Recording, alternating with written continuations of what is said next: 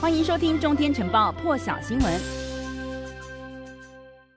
好，我们先要来看到一个最新的画面呢，是这个在科布尔机场的附近呢，是不断传出这个枪声，不知道大家可不可以听到？而且呢，现场还可以看到有释放出这个催泪瓦斯，所以整个局势看起来其实是相当的紧绷的。那么这个是有目击者呢告诉这个路透的记者说呢，疑似是有这个塔利班的士兵在机场的四周来开枪，要驱散这些人群。那么在二十六号这一天呢，科布尔机场是发生了恐怖攻击事件，也造成了将将近有两百人死亡，让美军撤离阿富汗的这个计划呢，历经了最动荡的一段时间。美国总统拜登呢，今天是透过了声明表示，他誓言会追捕这个发动恐怖攻击的主使者。那么今天他说了，我们已经做到了。但是拜登还是警告说，现在阿富汗的局势仍然是极度危险，恐怖攻击事件呢很有可能再度发生，而且发生的时间是未来的二十四到三十六个小时之内哦。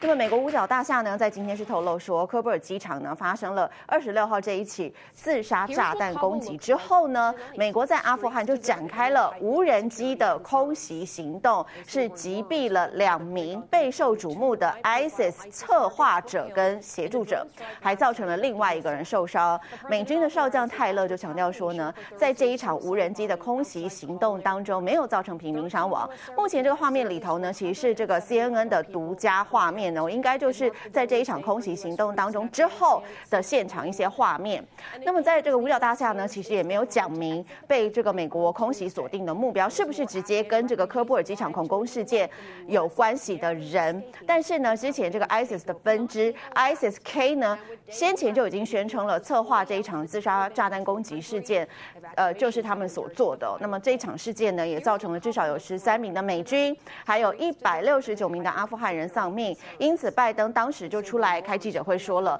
会对这科布尔机场炸弹攻击。展开报复，美国军方呢也快速的展开了反击，是用了无人机空袭了这个 ISIS 的分支位于东部的大本营，击毙了两名成员，这是今天的最新消息。好，不过今天呢，五角大厦不愿透露被击毙的人他们的身份，但是表示呢，美国政府知道他们是何许人也。那么这一起无人机的空袭行动呢，是从这个阿富汗的境外来发动的，距离科布尔机场发生。这个自杀炸弹攻击后呢，不到四十八小时，好，动作相当的迅速。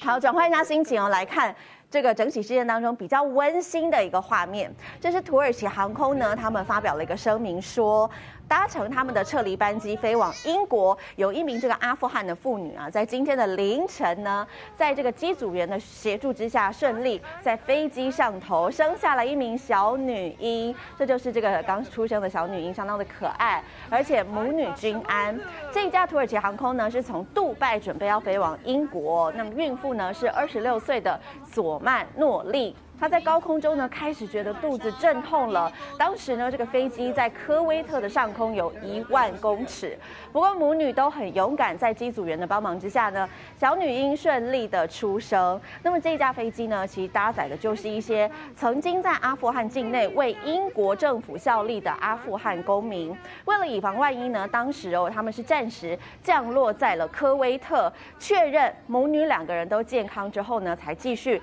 飞往目的地。英国的伯明翰，那么这一名在这个一万公尺高空诞生的女婴呢，被爸爸妈妈取名叫做夏娃。好，焦点再回到美国本土哦。这个美国政府呢，对外除了要忙阿富汗的撤离任务之外呢，现在还要面对来势汹汹的飓风。飓风艾达呢，在今天是已经先侵袭了古巴，携带强劲风力呢，预计这个周末就会沿着路易斯安那州的海岸来登陆了。根据路透社的报道呢，因为这个艾达即将来袭，经常饱受淹水之苦的就是这个纽奥良地区了，还有这个树立在这个墨西哥湾的专用平台。目前呢，民众是已经展开了疏散跟撤离工作。那么，根据美国国家气象局的预报呢，这个艾达持续风速高达了每个小时一百二十九公里，预料呢在当地时间二十九号下午或是晚间呢就会登陆了，强度也会进一步增强为强烈飓风。预报员指出呢，这个飓风等级哦，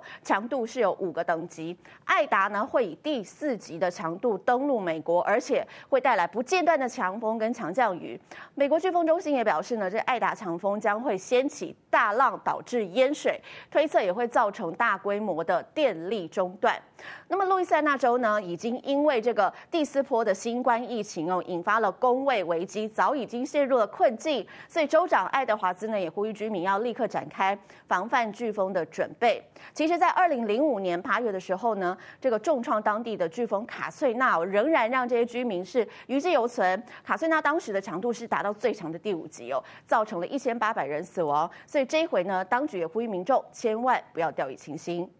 更多精彩国际大事，请上中天 YT 收看完整版，也别忘了订阅、按赞、加分享哦。